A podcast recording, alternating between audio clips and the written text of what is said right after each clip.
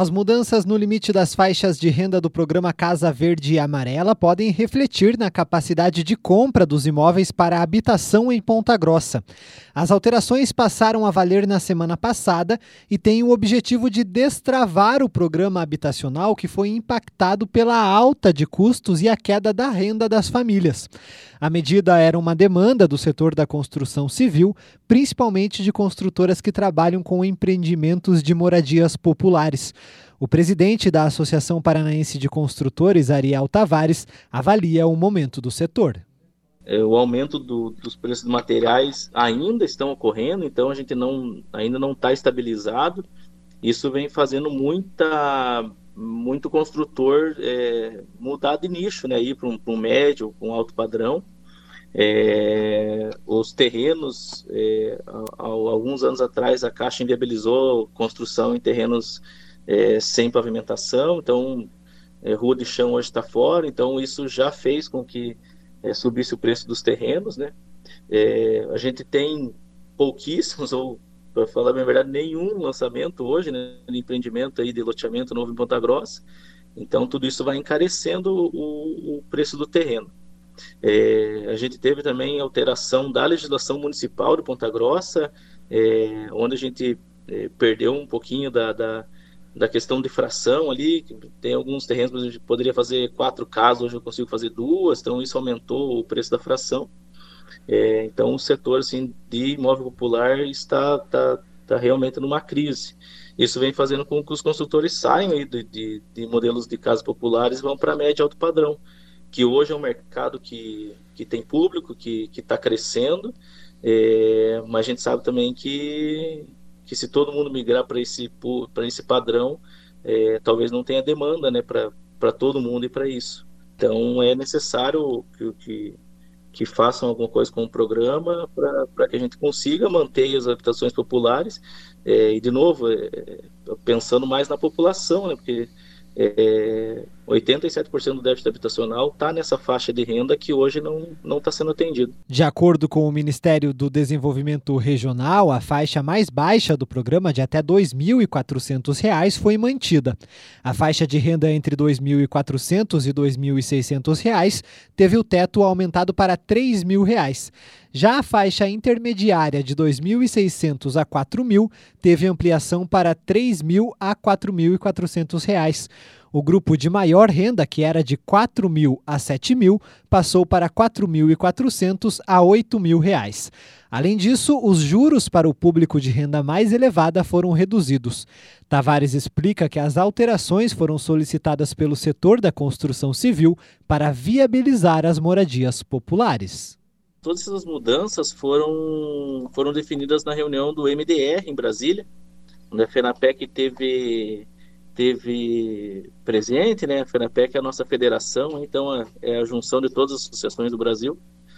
E várias mudanças foram solicitadas, é, essas mudanças é, foram, foram solicitadas por conta da, da assim, desse aumento de preço, aumento do, do, do, preço de terreno, a pandemia, tudo isso influenciou muito na, nas habitações populares. É, e hoje, assim, a, habitação popular está tá praticamente inviável dentro do, do, do, programa. Então, essas mudanças que foram pedidas pela FENAPEC foram para tentar é, salvar o setor, né? Ou pelo menos melhorar o setor para dar acesso à população é, mais carente, que é onde está a maior faixa de, de déficit habitacional. Para o presidente da Associação Paranaense de Construtores, as alterações eram necessárias para dar mais condições de acesso às moradias, mas outras medidas devem ser feitas para auxiliar o setor. Atualmente, o, o prazo máximo de financiamento são 30 anos. É, houve uma solicitação para elevação para 40 e conseguiu chegar em 35. Esse aumento do prazo melhora o valor da parcela, né? Então consegue dividir em, em mais tempo, melhorando a parcela, dando condição de mais pessoas ter acesso à, à casa própria. E junto a isso também foi pedido é, que o MDR fizesse uma liberação na FGTS para que fosse considerado é, o FGTS o garantidor da parcela. Então, é, a regra atual da Caixa, a pessoa pode comprometer até 30% do valor do, do seu salário com o financiamento, né? Então, claro que se já tiver outras, outros financiamentos, é carro, qualquer coisa no nome compromete essa faixa do, do 30%. Então, o que tem acontecido muito hoje é o cliente condicionar em 20%, 25% e não chegando na parcela que, que daria acesso à compra da moradia. E um dos pedidos foi que, que essa diferença, quando fosse pequeno, assim, então 5%, até 10%, é, tivesse o fundo garantidor garantindo essa parcela e aí não teria mais esse condicionamento do, do das parcelas da, da, dos clientes, que hoje está tá bem recorrente a, o condicionamento. Para Ariel Tavares, parte do setor de construção ainda não está preparada para a mudança de nicho. O reflexo a gente vê isso são as invasões, é, são os movimentos aí é, da população desesperada para ter acesso à moradia. E isso é ruim para a população, é ruim para a cidade, para o crescimento. Infelizmente, também parte dos, dos construtores não tem técnica até para ir para um médio alto padrão, o empreiteiro, o pedreiro, o servente. Assim, o alto padrão é, é são construções diferenciadas, precisa um pouco mais de técnica, um pouco mais de, de cuidado, né? São, são construções diferentes e muitas vezes esse, esse pessoal que trabalhava em casas populares aí não consegue nem se realocar no, no mercado de trabalho também.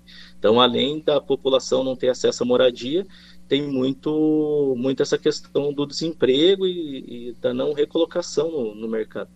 Tavares ressalta que o setor em Ponta Grossa está preocupado com a viabilidade do programa Casa Verde e Amarela. As mudanças, claro que são bem-vindas, né? Acho que ajuda a andar os estoques aí que estão tão parados, né? Que não estão conseguindo vender.